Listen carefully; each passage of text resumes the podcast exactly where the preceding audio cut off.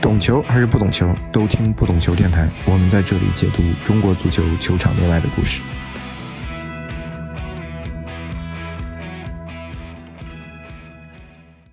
Hello，我是主播大萌，欢迎收听这一期不懂球电台。我们在喜马拉雅、小宇宙 APP、网易云音乐、苹果播客、QQ 音乐同步上线，欢迎大家订阅收听，也可以添加微信小助手进入节目听众群。这一期呢，我们邀请了新浪体育的宋慈，也就是袁野老师做客我们的节目。下面请袁野和大家打个招呼。呃，陈萌你好，各位听友大家好。嗯，嗯，袁老师也有有一档这个视频节目吧，叫“咔咔也聊球”啊。嗯，对，嗯，我们看看袁老师今天能不能咔咔起来啊？嗨，中国足球现在让人高兴不起来，也咔咔不起来呀。节目有一个固定的提问啊，你懂球吗？你觉得？我不懂球。为什么说自己不懂球呢？不敢说懂球的是吧？对这个。呃，因为我确实首先并不是专业厨师嘛，呃，我们就是嗯，从事这个媒体工作之前就是喜欢看球，就是一个球迷。然后，呃，其实我们的工作更多的是向外界传递一些专业人士的信息。然后，因为常年呢采访专业人士，通过自己的观察呀、聆听啊，也能可能积累一些自己的观点。但是肯定不是专业的，我们说这个足球人士。所以说现在大家，我认为特别是对于中国足球的要求太高了。这个懂球呢，嗯，我觉得不像过去那种，我们说媒体呀、呃记者呀，都可以作为自己懂球。现在我觉得一定要踢过球的、专业教练的、考了证了，才能算懂球。嗯，因为又一届我们的十二强赛结束了，我们这个节目总是要总结一下。嗯，当然，关于中国足球呢，肯定我们这个话题也是千头万绪吧，也有很多话题是可以讨论的。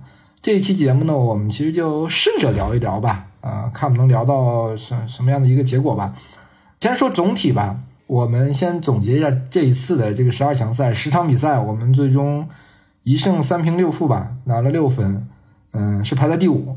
当然，我们是第四档球队嘛，现在相当于和阿曼互换了一下位置，然后世界排名的积分也差不多之前。然后其实两队在伯仲之间嘛，就上一届我们拿的是十二分啊，这一次我们是六分。当然，我之前的预期大概是在十分左右吧，或者八到十分这么一个一个样子。就是你整体这个结果是不是在自己的预期之中呢？呃，首先从一个大的结果来看呢，肯定是就是没有出现嘛，这个是很正常的。因为当时我一直在强调，中国队能够进入十二强，就算是完成任务了。十二强就是中国队的世界杯，呃，但是进入世界杯之后，很多人都有了这个一些梦想嘛，包括我们跟很多同行当时还在算，说中国队能不能拿十五分。当时我记得我跟同行就说过。呃，如果能拿十五分的话，大概率就能够参加附加赛了。实际上看，呃，澳大利亚最后还确实是十五分，呃，而且那个组连十五分都没有到。但是确实是这个十五分对当时我们就说很难很难。但是六分确实也是没有想到。原来我个人如果让我预判的话，应该是能够拿到九分到十分左右吧，跟你差不多。现在想差在哪儿呢？有可能就是差在跟越南那场比赛了，我们真的是没有想到会被越南赢一场。但是这个可能证明了我们不懂球嘛。越南队这个现在实力提高，已经超出了我们的对他的熟悉程度。其实这一次，我觉得有一些客观因素，我们必须要说一下。当然，之前李铁说可能大家 这个比较抵触，但这个客观因素肯定是存在的。比如说这十场比赛，我们没有一个主场。我们的球员还有一直处在这种长期的封闭、集中隔离的一个状态，它不是一个正常人的一个生活的节奏。你觉得这个东西对我们影响到底有多大呢？呃，其实有些事情我们说，可能作为李铁当年他强呃当初他强调了很多。但是有些话呀，可能让你作为专业教练、职业教练、中国国家队的教练，就不能谈论过多的一个困难，只能面对。但是我们如果说作为媒体人，或者是说球迷，我们冷静的来分析一下，十场比赛没有一个主场，这个影响对于一支球队的影响是非常巨大的。如果说真的是呃能够有一些多一些主场的话，我相信现在的积分可能会更多一些。比如说我们说主场打阿曼。是不是能够多拿两分的话，拿三分的话，可能比现在更好一些。而且有些时候啊，你的主场赢球了，可能连续会带动你的一些士气，呃，会变得更加高涨一些。当时我们打越南，当时在我们的中立的主场，当时是三比二赢的。其实如果说是在自己的主场，可能这个比分呃就能够控制下来，不会搞得那么惊险吧。同样就是说，因为就是我们没有自己的主场，搞得越南队现在是非常有信心。你看越南队在打中国队的时候，那现场那个气氛是吧？球迷就不用说了，国家的呃领导人都到了现场去看球，这个对越南队的刺激是非常大的。所以说，我觉得其实。对于咱们就从技战术或者是业务层面的范围来探讨的话，疫情对于中国队影响还是非常大的，没有主场更是一个非常大的影响。但是这个我觉得没有办法，虽然是客观理由存在的，但是这个因为我们国家的防疫工作跟其他国家不一样，中国队可能是为此做出了牺牲，但是这种牺牲是值得的。这种牺牲是换来整个我们全中国或者全社会的一个疫情的稳定，呃，我们要比国外能够更好的保障大众啊老百姓的个身体健康。所以说，从这种角度来说，中国足球牺牲也是没有办法的。不知道你跟没有有没有跟球员聊啊？就是我个人感觉啊，就是在之前打日本和越南两场比赛的时候，我觉得球员的整体的心理和身体状态处在了一个。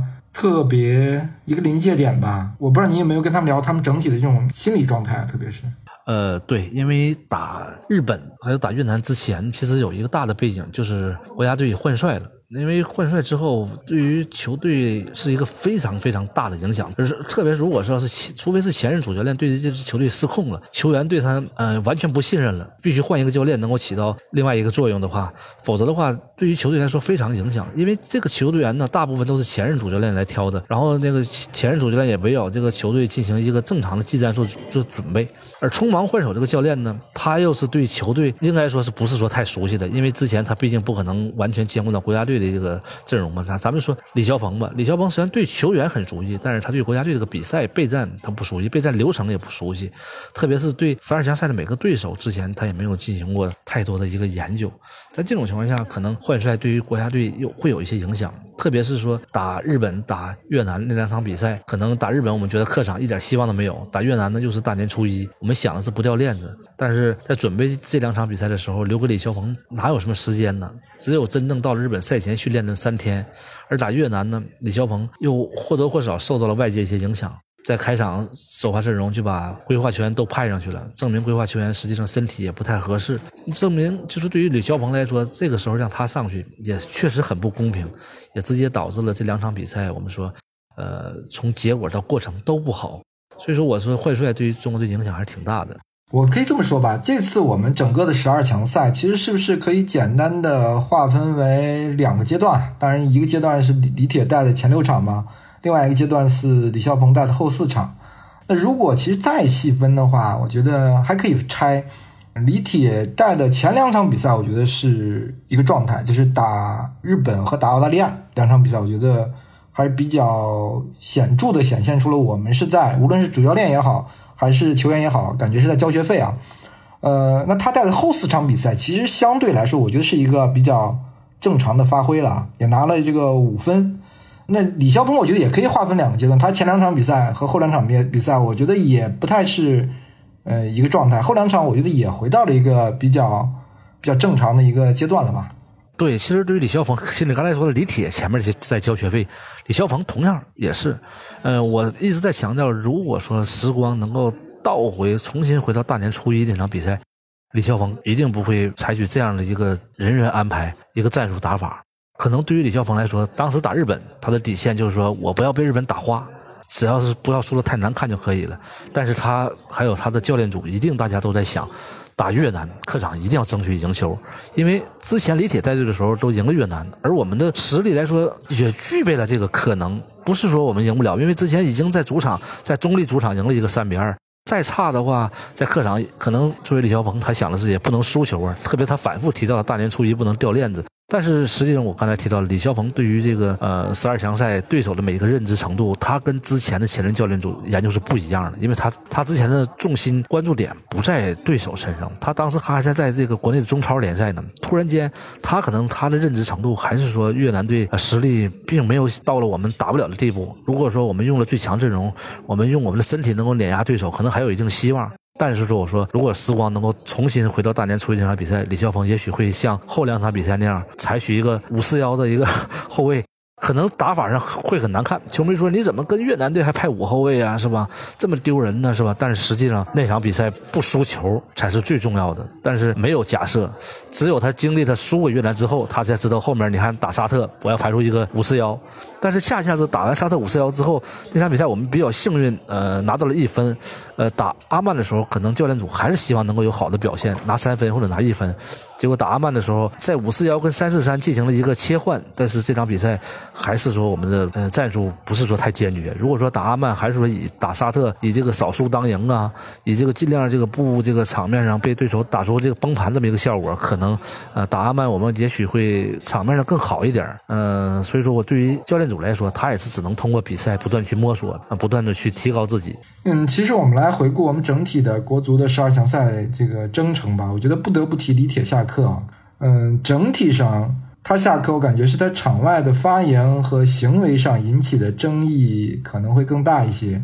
从只有中国人能带好中国队啊，然后到怼媒体、怼球迷，到最后三十分钟的发布会的陈词以及微博的这个商业广告，就是因为我们知道你是之前肯定跟李铁有一些私交嘛，就你怎么看？就是李铁的自己本身的性格跟他。在这个十二强赛中呈现出来的这些行为之间的一个关系呢？哎，对，其实陈梦你提到了李铁这个性格这个问题提的非常好。呃，李铁是一个非常有个性的教练啊，可能就是因为他有自己独立的这么一个特立独行的一个性格，能够让他在足球专业这个领域上啊，呃，他去深耕，他去钻研，然后让他比同龄的其他的教练更早的进入到了国字号，更早的在中超带队。所以说，他能比其他那些参加过二零零二年世界杯的国脚第一个成为国家队的主教练。甚至李铁在刚刚转型成为教练员的时候，他就说，他自己就曾经立下誓言了：我要在十年之后成为中国。男足国家队的主教练，实际上他也真正的做到了，而且特别是说他成为国家队主教练是在里皮甩手不干的情况下，带领国家队从四十强赛进入十二强，完成了一个当时大家看上去不太可能完成的任务，呃，证明他还是在足球教练员这个业务上还是有一定水平的。但是就像你刚才说，李铁是一个很有性格的教练，他可能什么事情都追求完美，或者在他的眼中有一些呃问题是不能容忍。包括可能他觉得，作为一个足球范畴内来讲，一个球队打比赛没有主场，他怎么能够想象？没有主场怎么打比赛？如果有主场的话，肯定对于中国队更有利。但是我们说这个话题，如果放在仅仅是足球范围内讨论是没有问题的。但是你要结合到整个一个大的背景下，没有主场，并不是一个简单的原因。我刚才提到了，这个是我们中国特殊的一个防疫政策。在这种情况下，你要服从大局，服从大局的情况下，就不能来过多的强调这个困难。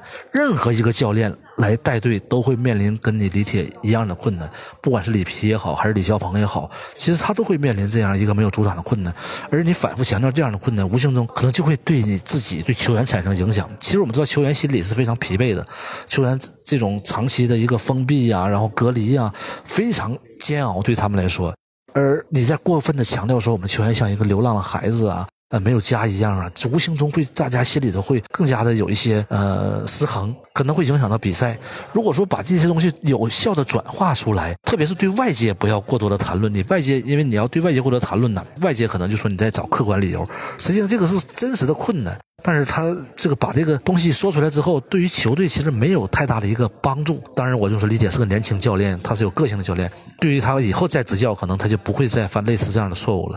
这个有性格的教练，可能往往就是说，就是一个双刃剑。在好的时候，确实是能够激发球员的一个斗志啊、旺盛的动力啊。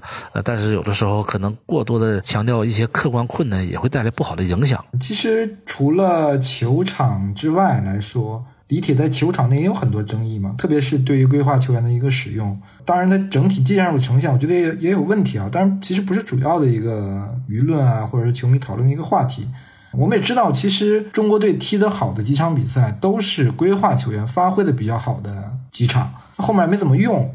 然后我是觉得我们的规划是出了很多问题，一个是我们主观上的问题，还有一些客观的问题。我觉得主观上问题是，就是我们选择这些规划球员，一方面我觉得他们在位置上过于的重复了，我们其实没有中场嘛，对吧？中国队现在面临的很大问题是出球的问题。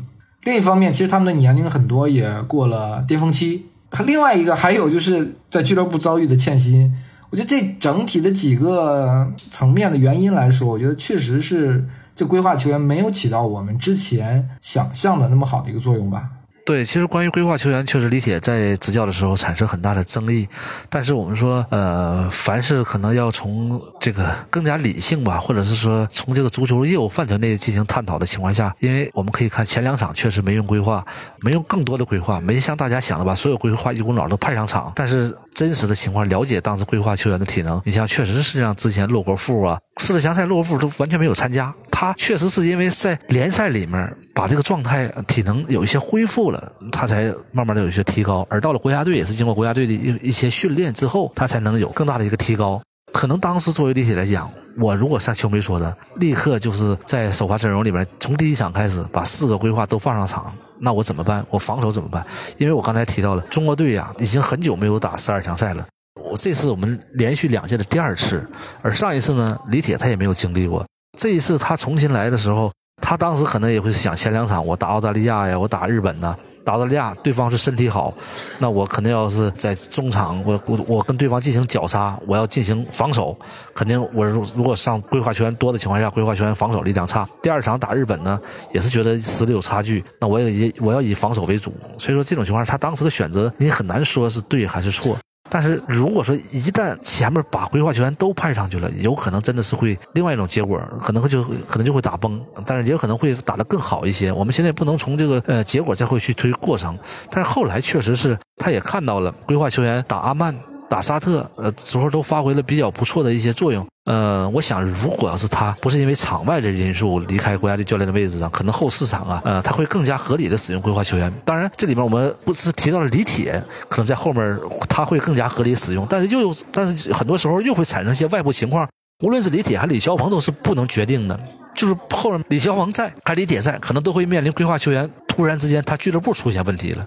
因为我们说打完前六场之后，广州恒大不行了，俱乐部都欠薪了，不开资了，队员的这些规划队员的钱都没人给了。这些巴西球员，前巴西球员嘛，以规划球员的身份来打中超，来打国家队比赛，很重要的原因就是一个待遇问题。而当恒大出了问题，他的待遇被断了之后。他不可能再全身心的投入到国家队跟俱乐部的比赛当中。你看，打完六场之后回来，中超比赛没有一个巴西规划球员参加了，全退出了，那就证明他已经对他产生非常大的影响了。即使后面李铁找到了使用他们的一个密码啊，也很难了。包括后来你像他们去日本打比赛呀，去越南打比赛，都发生一些波折。可能那个时候种种原因吧，他们来了，但是已经他这个心思啊、状态啊，都跟原来没法相比了。所以说，整个这个规划球员这次来说，确实是没有对国家队起到想象中的那么大。的一个帮助。还有一个点，我想跟你探讨一下，就是说你自己的个人的观点。比如说，你觉得这次换帅是一个相对正确的决定吗？或者说，就算是换帅这个决定正确，那换上李霄鹏是不是一个更好的选择？其实，通常我们说换帅呀，就是因为成绩不好，或者是说在球队内部已经失去信任了。但这个都是说我们过去的传统的足球范围内的讨论。但是我们说很多事情，这个社会在发展，总是遇到我们想象不到的。你说谁能想到李铁这次是因为场外因素导致他自己下课？呃，你刚才咱们都已经提到了，因为一些言论呐，因为一些微博的广告啊，是吧？这个放在过去，感觉好像似乎不太可能发生的事情，但是他现在就他就是发生了，他就是发生了。那你这种情况下被动的进行换帅，那肯定跟这个因为你成绩不好啊是没有太大原因的。如果说咱们说那天李铁赛后发布会没有那么一个三十分钟的一个言论，足协不会想到会换帅，不，他不会因为之前他打那个成绩不好啊，他是他会考虑他去换帅。但如果说前面一直在连败，或者是球队已经失控了，他势必会早早的要安排其他的一些备选。去熟悉球队，因为李霄鹏之前也没想过能会突然间会冒出这么一个事儿。因为如果不是赛后有那么一个三十分钟言论，加上微博广告，根本不存在换帅这么一个事儿。所以说，既然那个事儿临时发生了，被迫无奈你要换的情况下，任何一个人上来，那匆忙之间谁也不会有太好的准备。而在这个时候，我们再谈，我们再探讨下一个话题，在李铁因为不可预知的情况下离开了主教练的位置了，那你选择什么样的？是李霄鹏，还是说当时另外一种声音外教？那就是说又回到足球范围内的讨论了，李霄鹏是不是最合适的教练？外教来是不是会更好？呃，从目前后面四场比赛来看。大家普遍的共识是，可能外教上任可能会更好一些，但是为什么外教没有上？有点像绕口令了。外教没有选择外教，选择了本土教练，又不是足球范围内的讨论了，因为足球范围内的讨论，多数人都觉得应该是选择外教，但是有的时候中国足球就是经常被足球范畴以外的事情左右干扰，那所以说没有办法了，那只能只能换帅，只能我们换成什么样就打成什么样吧。嗯，就是你怎么看李霄鹏这个四场的执教呢？但是我个人是认为啊，他执教的技战术的能力，就是无论是自己的设想还是完成的能力，其实我觉得是很一般的。嗯，他的技战术可能更多的是通过自己的外教，但他整体的协调能力啊、管理能力还是很强的嘛，可以团结很多这个力量。其实这他的这种特点，我觉得也是一把双刃剑吧。也可以看到，其实哪个领导的建议，可能他会都都会听啊。包括第一次集训的时候，那个超大名单，还有那个超大的一个教练团队。呃，但前两场比赛，其实你表现不好，我是可以理解的。嗯，因为你接手的时间短，然后又以那样一个集训的形式嘛，不可能踢出一个好的结果。但我觉得后两场你经过了大概应该有一个月的集训吧，他们还是就二十多个人这么一个规模，仍然没有踢出就是我们球迷也好，外界也好希望的一个一个内容吧。我是觉得他的能力真是很一般，我是觉得他不适合带带国家队啊。当然这个不是针对李霄鹏，我觉得李铁也不适合。就我是觉得现阶段本土教练这带国家队就是很难的嘛。对你说的这个就是属于咱们在足球范畴内讨论的。现阶段可能多数人认为还是应该选择合适的高水平的外籍教练。但是从当初李铁上任的时候，大家不要忘记国家队三个候选人：李铁、李霄鹏、王宝山。这个已经注定了，当时就要在本土教练里面挑，不能从外籍教练里面挑。那就是说，那那那那就没办法了。大家多数人认为的是应该选外教，但是确确实实最后决定的是少数人或者是少数人的观点，那就没办法了啊。李霄鹏如果按他自己的个人意愿的话，可能就辞职了，我估计啊。但这事儿肯定他情商那么高，他也不不会自己做主啊，肯定还是听组织的安排。那你觉得？他留任带队，明年打亚洲杯的希望就概率有多大吧？哎呀，其实确实是刚才你也提到李霄鹏，很多人在 这个十二强赛最后一场比赛之前说李霄鹏会不会自己宣布离开呀？但是不可能，他自己不会宣布。对，就像他上任之前，我们想象啊，合理想象，他一定内心。不是说特别期待的，这个跟当初他跟李铁一起竞聘是不一样的。跟李铁竞聘的时候，他觉得那个时候他接手，他是满心期待的，然后有一个完整的一个备战周期。但是在李铁匆忙离开，然后这个任务突然间面临他来接手的情况下，他内心会怎么想？他说：“我那边正在准备中超联赛呢，突然让我带国家队，然后国家队的对手我也不了解，整个这个世预赛主客场这个有多少这个呃考虑的因素，他都不知道。”但是他没有办法拒绝，这个就是本土教练跟外籍教练的这种可能。可能那个时候啊，外籍教练就不会有人接。这个往咱们说远一点，当时上一届世预赛也是四十强赛，佩兰下课之后，为什么是高洪波接的？当然，一方面是高洪波有这个能力接啊，他也确实带队实现了这个军容十二强。但是当时可不是说只圈定了本土教练接，当时是要去本土教练、外籍教练都可以聊，谁都可以聊。当时是曼萨诺呀，包括斯塔诺呀，包括其他曾经在中超执教过的、没来过中超的外籍教练都来了。但是外籍教练当时一听你这个中国足协开出这么一个谈判下格，说你现在只能带这两场比赛，后面的合同取决于你能否带队进入十二强，那谁跟你签呢？是吧？我这个如果进不去十二强，那我就签你两场合同，那谁能干呢？那同样，现在是对于李霄鹏来说也是这样，他明知道这四场比赛他也带不好，对于他后面来说也不知道后面是一个什么样的一个承诺，会不会给他四年时间？但是他没办法，他只能硬着头皮往上上。接下来对于他来说，留任不留任都不取决于他，他甚至就是不能表达他自己想干不想干。正常一个教练说我不想干了，你留我我也不干了，或者说那跟足协商量，咱们你看我前面这四场比赛我还是有信心的。如果说你给我时间，给我空间的话，我有信心后面更有下一步提高。但是现在他左右不了，他只能服从，他只能就是等待。那这种情况下，我想他对于任何一个教练来说都是不公平的。嗯，其实我们知道足协之前推荐的是扬科维奇嘛，这两天正好扬科维奇带队打这个迪拜杯。其实大家也可以看到，他呈现出来的，虽然球队输了两场比赛，那你也可以基本看到他带队的一个特点吧。如果我觉得大家说看的他带队跟李霄鹏带队没什么区别，那我觉得我们这个话题没法聊了，对吧？我就说未来一种可能性，如果亚运会打的特别好，是不是有可能让杨科维奇接呢？有没有这个概率？我们还是说，如果从足球范畴内讨论，这个概率可能性是非常大的。嗯，嗯，那你本身现在刚才说到了，就这个迪拜杯两场比赛已经证明了年轻队员是吧，打的在他调教下很不错。如果说在亚运会又有好的表现，或者说即使亚运会没有好的表现，我们看到了国家队 U 二三正在往上走，正在有一个好的球队建设的发展的一个思路，那就应该让他来带。但是现在有的时候足协自己都做不了自己的主，那谁知道后面会发生啥事儿啊？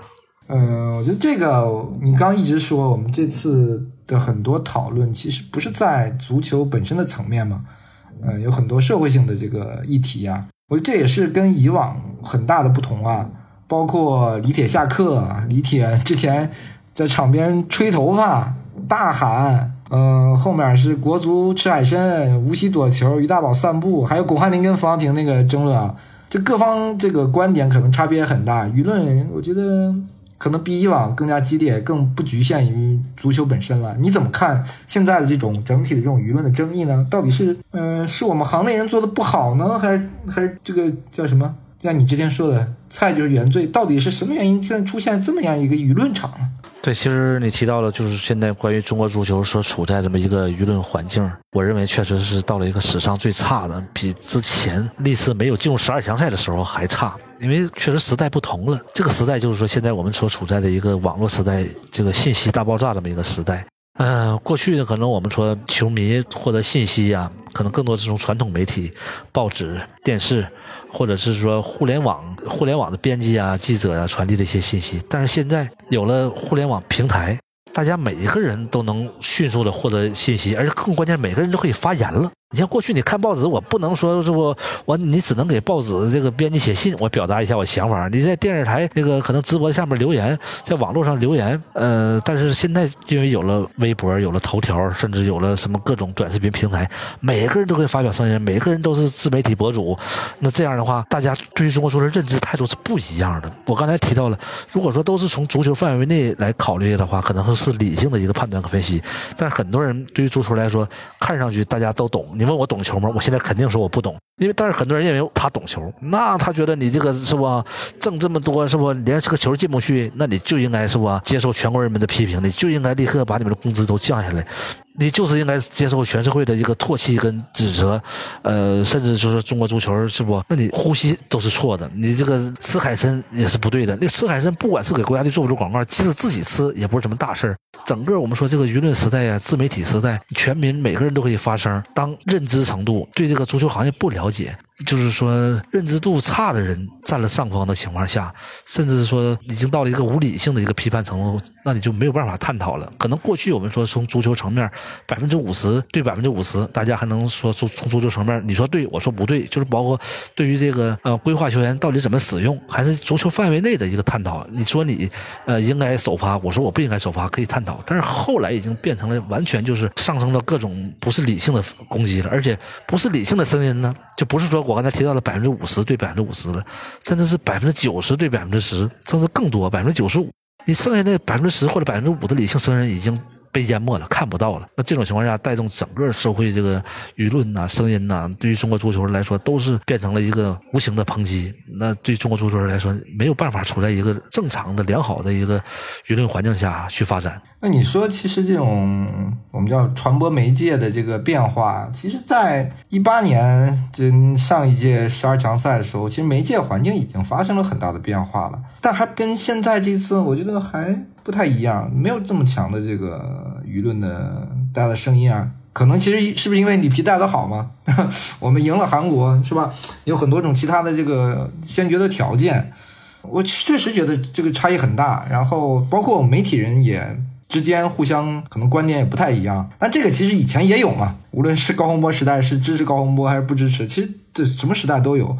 但就是这次，我觉得确实是我不知道有一个什么扭曲立场啊，我觉得就很诡异，其实很诡异啊。不知道是不是因为有有些大 V 吵起来，我也不知道。我觉得不能说哪哪个大 V 能能把一个社会话题吵起来，我觉得这样不可能。但他能量太大了，对吧？确实是因为你刚才提到了，你像确实两届世界杯，上届我们也进十二强赛了。确实上届呢，呃，里皮带队打出一些比较好的一个成绩，比如说我们呃在长沙战胜了韩国队，那确实是举国欢呼。当你这个赢球的时候，能够带动一些我们说理性的或者正面的声音了。而这届呢，我们从开始这个十二强赛就打的就不好，然后呢，确实刚才我也提到这个舆论环境跟当时也不一样，可能上一届里皮带队的时候还没有这么多自媒体平台呢，我们专门研究过。中国这个短视频平台就是在二零一八年以后开始兴起的。呃，二零一八年以前，可能大家还不是说自己表达观念呢。你现在那些短视频平台呀，你不管是抖音、快手啊，是不包括现在咱这个喜马拉雅，刚才你这个自媒体播出，每个人都可以成为博主，每个人都会发表声音，而每个发表声音，他就更多的是为了追求流量。而追求流量的情况下，你中国足球当你成绩不好的时候，大家骂你就容易形成共识。你再跟他理性的去探讨一些呃足球范畴内的。就没人跟你探讨了。就咱们说无锡躲球那个动作，可能放在过去都不应该被探讨。在比赛中，我们可能都没注意到会发生这样的动作。但是，因为现在这个时代变了，就会把那个动作给你单独剪出来，反复放，让你所有人都觉得，哎呦，你看。你就是这样，你怎么缩头了？你怎么躲了？怎么一点血性都没有了？包括于大宝，可能放在过去在场上啊，那么一瞬间的动作呀，其实你很难说他对还是错。那么一个瞬间，就是跟他球员平时踢球的特点有关系。他要是平时愿意往上插的呀，他可能就往上插了。他已经不是那个特点了。你让他那个瞬间，你你咱们借物那探讨都可以对错，但是后来就变成了他已经被网暴了。就是说，甚至就是形成话题了。那我觉得这个就完全超出足球范围内的一个讨论。我们再换句话说吧，现在这种舆论环境对中国足球来说，或者这种吵这个争吵啊，有意义吗？啊，我有时候也也想不好啊，是不是大家吵一吵、闹一闹，后面不关注了，我们就就消停点，然后大家踏实做事儿啊，还是这个环境会不停的这种恶化下去？我也说不好。我个人认为没有太大意义。你说有意义是是啥？这个意义在哪儿呢？就是说哪一方占上风了，带来流量了。甚至我在想，是现在是一个舆论时代、流量时代，带来流量能干啥呀？这流量有多少人能把它变现呢？能多少人对你这个物质生活带来改变呢？我很难理解。可能或者是说我真的说我不懂球，我不懂现在这个自媒体时代吧？到底现在为了大家吸引球、吸引眼球，这这个我们没有底线的去。吸引流量是为了什么？嗯，说完舆论的话题，我们其实还想聊聊，毕竟这是我们连续的这个第二次的十二强赛嘛，踢了十场比赛，我们不能说这个什么都没得到，对吧？那我觉得那十场就白踢了嘛。那我觉得这次，你觉得十二强赛责任能不能推到足协身上呢？我觉得这次足协的后勤保障和支持应该还是很大的，觉得不应该算在足协头上。你说那到底是应该算在谁头上呢？但是最重要的是教练选择，但我也觉得足协在教练选择上也说了不算，是不是？对呀，其实咱们这么探讨的话，其实陈鹏你提出这个问题的同时都给出了回答，但是外面人不理解，外面现在铺天盖地，我看到还是解散国足，足协主席下课。但是你说，如果说回归到每一个细节上来，咱们来说，足协在这次世预赛，无论是四十强赛还是十二强赛，给予的保障和服务。哪些方面做的不好呢？因为足协它本身它扮演的这个角色就是保障跟服务，他也不可能是说去干扰主教练这么一个用兵，又不能说跟队员，甚至能够能够给队员提供的这个奖金已经非常非常丰厚了，这个前所未有的一个赢球奖金，但是拿不到那没有办法啊。另外我们说这次在疫情的情况下，从去年六月份就开始出国打比赛，到现在没有一例感染的，这个确实是非常非常不容易的。我们有其他运动类的项目。都出国了，也都这个有过报道，是吧？都都被感染了。不管是网球队呀，包括女篮呐，包括国内的打亚冠的俱乐部也都有。而而我们的国家队一例都没有，那你只能说明中国足协做的这个防疫保障工作做的是非常非常到位的。如果从这个角度来看，你应该给他点赞，你他应该是获得一个肯定的。而现在不行，因为成绩不好，因为国家队出了问题，一切。这个都是你足协的锅，都让你足协来承担。嗯，还有一点我想跟你聊聊，就是说程序员之前其实还亮相很多的，当然后面基本没声音了。我觉得这个这个变化是不是也和国家队管理权限一定程度上的更改有关系呢？还是外界这种压力，还是这种成绩不好啊？其实程序员，我觉得他应该在刚上任的时候，可能出来接受采访的时候会。多一些，但是后期，呃，特别是在国家队里皮走了之后，李铁接手了之后，他应该公开场合表达的并不是很多了。而作为他来说，我认为实际上对于国家队可能重心给的太多了。每一次国家队出征，他都亲自去。那按理说，其实应该有分管的足协领导啊，或者是说其他足协领导都去。他其实给给的太多了，就会难免影响到其他足协内部的一些事务了。但是，那你说这个也是他，也是他这个一个罪状之一吗？是他就是说，大家说你为什么对？国足关心这么多，那这个也难以理解。他对国足关心多，难道也错了？那就只只能说是没办法了啊。嗯，其实，在之前四十强赛出现的时候，你要在更衣室即即兴跳舞啊，就那个画面可能也是一个经典的画面了。当然，如果以我们整个十二强赛的表现来看，我觉得那个时候确实应该跳一跳了，是吧？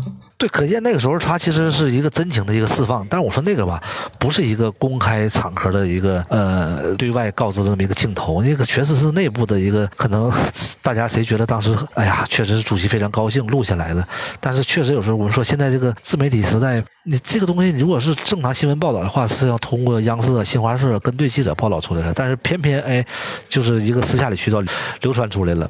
然后，然后可能自媒体时代，有的人正面理解他是真情流露、压力释放；有的人就是觉得这个足协领导是吧？你看怎么这样啊？就看上去不太像足协领导。然后在特别成绩不好的情况下，再往后打。如果说在当时四十强赛出现了，大家没有人可能觉得什么是吧？但是后面随着每一次比赛成绩不好，有人都会把这个动作表情拿出来进行一些恶搞，进行一些戏虐，那完全就是对中国足球，我觉得就是毫无理性的一个批判。嗯，其实你你个人这个感觉，我们这次你觉得吸取到最大的教训是什么呢？不能十场白踢了吧？最大的教训，其实我不能说最大的教训，最大的教训，你说是？我觉得是不是对于这个主教练这个约束程度，以后看我们应该有所，应该更加加强，因为我们反复提到李铁是一个。年轻的教练是很有个性的教练，但是个性是把双刃剑，他能够帮助他，嗯，在球队处于困难的时候带来激情，但是在球队，呃，处在顺境的时候呢，可能就会让他忘了自己，呃，一些不利的环节。因为李铁不是因为技战术原因离开的，他那些场外的言论呢，或者场外的因素啊，正常情况下是可以避免的。其实我们说放在过去是不可能想象发生的，但是现在就发生了，证明其实是说可能国家队对于李铁的这么一个约束也好，或者是说纪律也好，没有特别好的执行。呃，这个在以后可能是最大的教训，这个需要避免的。嗯，本来是简单的理解来说，其实本土教练更好被管束。对，这是我们简单的理解，但是我们发现其实并不是。嗯，包括之前的高洪波辞职的时候。你你印象中他说的那些话吗？其实反而是本土教练的说的话没有想象中那么容易控制，而这个外教因为有合同啊或者怎么来说，其实他反而他的说的话是更谨慎的。对，那所以说这个可能以后这个都是。事事物发展当中遇到的一个新的问题了，你对待本土教练也应该像对待外外教那样，你可能就是因为过去我们对本土教练太随意了，呃，本土教练也觉得自己没有一些充分的保障。过去我们知道本土教练都不签合同直接带队呀，啊，什么都没有啊，那可能在本土教练他他取得好的成绩的时候，他反过来觉得那我必须要有无限的一个自主权，你不能再像过去那么要求我了。那你当无限的自主权没有一个纪律的约束的情况下，那可能就容易出格。就可能就可能会超过红线，那可能对于这个球队，对于他个人都是非常大的损失。那这个所以说，这个是中国足协以后可能要吸取的教训。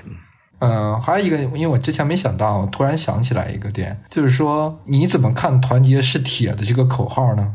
当然，以我个人观点，我觉得你一个你一个国家队，对吧？你把一个主教练的一个就主教练的痕迹太重了嘛。确实是这个，就看怎么理解了。如果说从鼓舞士气上来看呢，这个口号本身呢，因为说我们说这个钢铁意志嘛，团结是就是钢，团结就是力量了。你给它引申为团结是铁呢，也无可厚非。但是我们说。就怕这个口号本来是说激励整支球队的一个口号，但最后被演变成了对个人的一个盲目的崇拜也好啊，或者是把个人这个光环无限的放大，那就会一定产生负面作用了。呃，我不知道李铁最后就是说一些场外的因素跟这个口号有有没有关系。如果说有的话，那可能这口号就是起到副作用了。还有一个就是说，以整个我们的世预赛的周期来说，算上四十强赛，其实这一届我们是三个教练，呃，里皮、李铁、李霄鹏都是李字辈儿，呃，上一届是佩兰、高洪波、里皮，就好像我们中国足球一直在重复着一个故事，一个循环。我们的问题是不是大家应该都清楚？就是我们其实很难给一个教练一个长的周期。呃，其实无论是俱乐部也好，还是这个国家队来也好，给长周期的教练是非常非常少的，在整个过去二十年、三十年这个。这个时间跨度里吧，对，其实这几个换教练呢，大部分，呃，都是因为我们太急躁了，太浮躁了。你说佩兰那个时候，呃，大家都觉得，哎呦，这个快进不去这个十二强赛了，必须让他下课。其实我们往现在要是回想当时佩兰，佩兰下课就是因为跟香港队的两场比赛都没有赢球，但是那两场比赛确实是运气不好，两场比赛。每场比赛打四个横梁杆立柱，两场比赛有八个，这八个只要能每场比赛有一个转化进去了，多了几分可能就不一样了。我们说佩兰是前几任国家队里面算是一个比较不错的了教练了，牌儿不大，可以接受你中国足球的管理跟约束，然后呢业务能力又很强。在澳大利亚亚洲杯带队，我们说实现了一个三连胜，那是前所未有的一个突破，证明他有能力，又比较好的方便于管理。但是就是因为成绩，大家过于浮躁了，过于急躁了。其实你让佩兰继续带，也许后面两场比赛也能赢十二强赛，也能进入十二强。后面那就不会说让高洪波上来之后，然后在对待高洪波的问题上又犯了跟佩兰一样的错误，因为高洪波带队没有打好几场比赛。又是因为成绩不行，又又又浮躁了，又给他拿下了。那你总是因为这个这么急功近利的情况下，你什么事儿你也做不好啊。说完我们这次的经验，我们其实说说未来吧。因为当然这一波球员应该一些老将吧，应该逐渐会退出国家队了，可能也是他们最后一次打世预赛吧。八九一代的话，如果到亚运会呃不亚洲杯可能还会用吧，因为那时候他们应该最大的三十四，对吧？亚洲杯的时候。嗯，可能还会有几个球员之后在队里面，我估计可能有一两个之后球队里是个骨架球员。这波球员是不是也有点遗憾啊？当然，其实他们在之前的亚洲层面表现也当然也一般嘛。其实也是在我看来也是比较匹配吧。对，其实任何一个球队可能都要面临新老更替，这些八九的一代呀，或者是说八零后啊，呃，退出国家队也是很正常的。其实非常可惜啊，这个本来这届国家队觉得是实力非常强的，因为你像吴曦啊、张琳芃啊，然后包括像吴磊，呃，都是经历过上一届的世界杯预选赛十二强赛的一个锻炼，经验更丰富了。然后这届呢又有规划球员，因为咱们规划球员没想到最后变成这个样子啊，这玩意儿有的时候规规划球员成了负担了，不知道怎么使用了。但是如果说按照正常，咱们呃没有开始之前，这届世界杯预选赛之前，大家觉得有。规规划那肯肯定是如虎添翼啊，那肯定比这个实力应该更强啊。但是老将跟规划球员都没有发挥出大家期待的这么一个好的一个效果，这个确实令人感到非常遗憾嘛。嗯，最后几场比赛，其实我们有一些新人出场啊。嗯，当然，其实比如高准翼不太新，对吧？当然，戴伟俊和高天意还是这个很年轻的。嗯，之后国家队应该也会进行更多的这种新老交替。呃，但其实离我期望的，因为最后两场比赛，但教练跟我们考虑的可能不一样。因为我期望更多的年轻球员出场，比如说严鼎浩啊，包括说童磊啊，其实我觉得都可以用嘛。你觉得从最后这两场比赛里面，你能看到之后国家队的一些希望吗？就是这些年轻人身上。嗯，其实相比之前的比赛，就是李霄鹏这种年轻队员已经算是增多了。你说高准翼、刘洋，包括戴伟俊。甚至包括高天意，都比原来就是李铁国家队，包括李霄鹏自己在前两场的时候出场时间。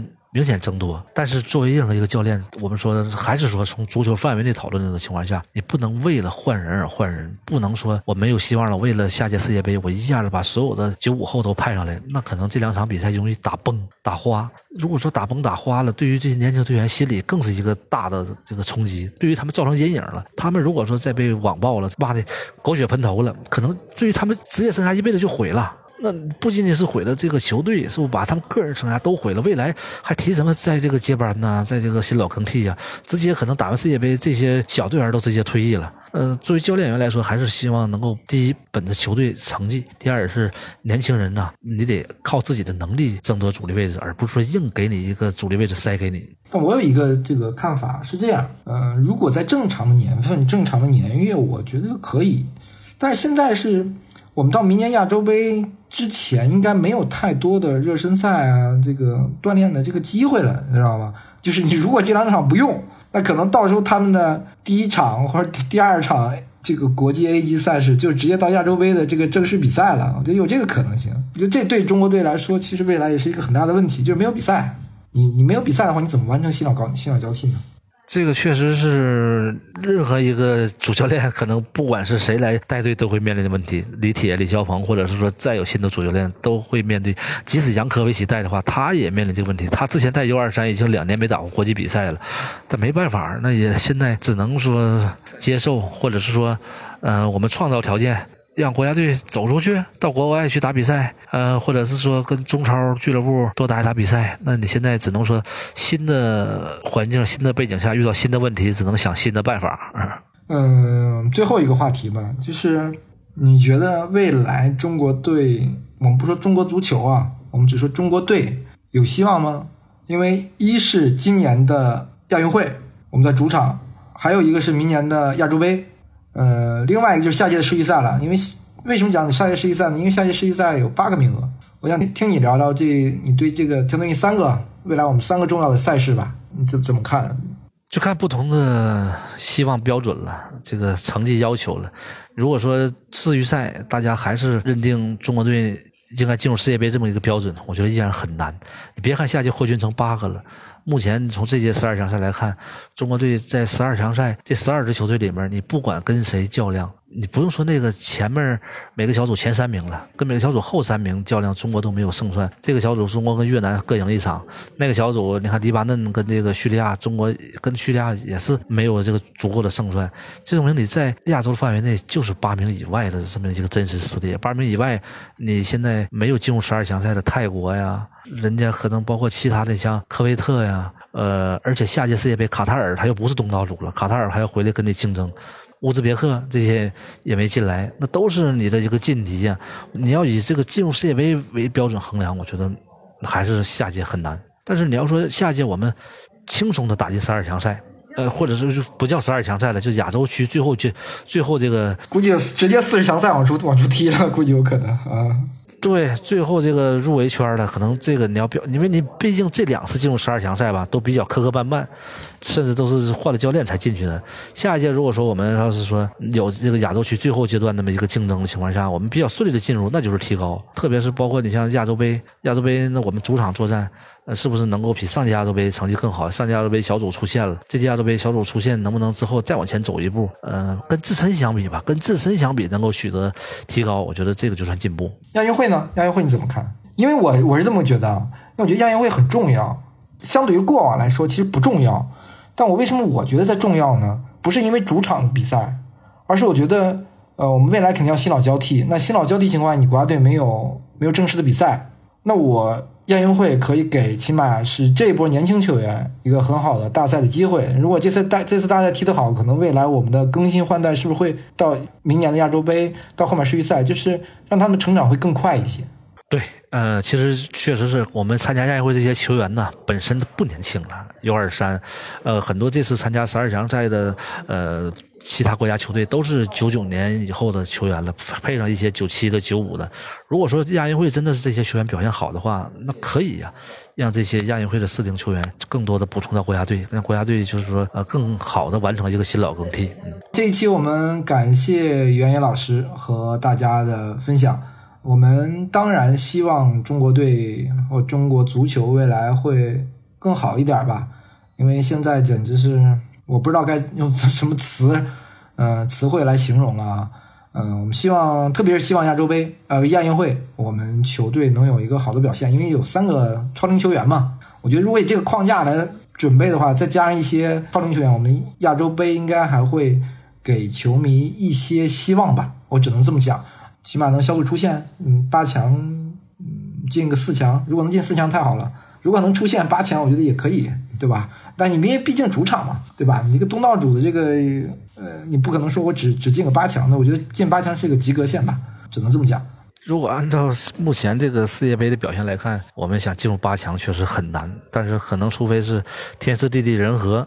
有分组啊，你有没有想过？对，是。啊，你分组可能中国队我们认为分到一个好签儿，同组的对手都是这样认为的，分到中国队，他们都觉得是好签儿。啊，好。呃，我们感谢袁演做客我们的节目，我们下期节目见。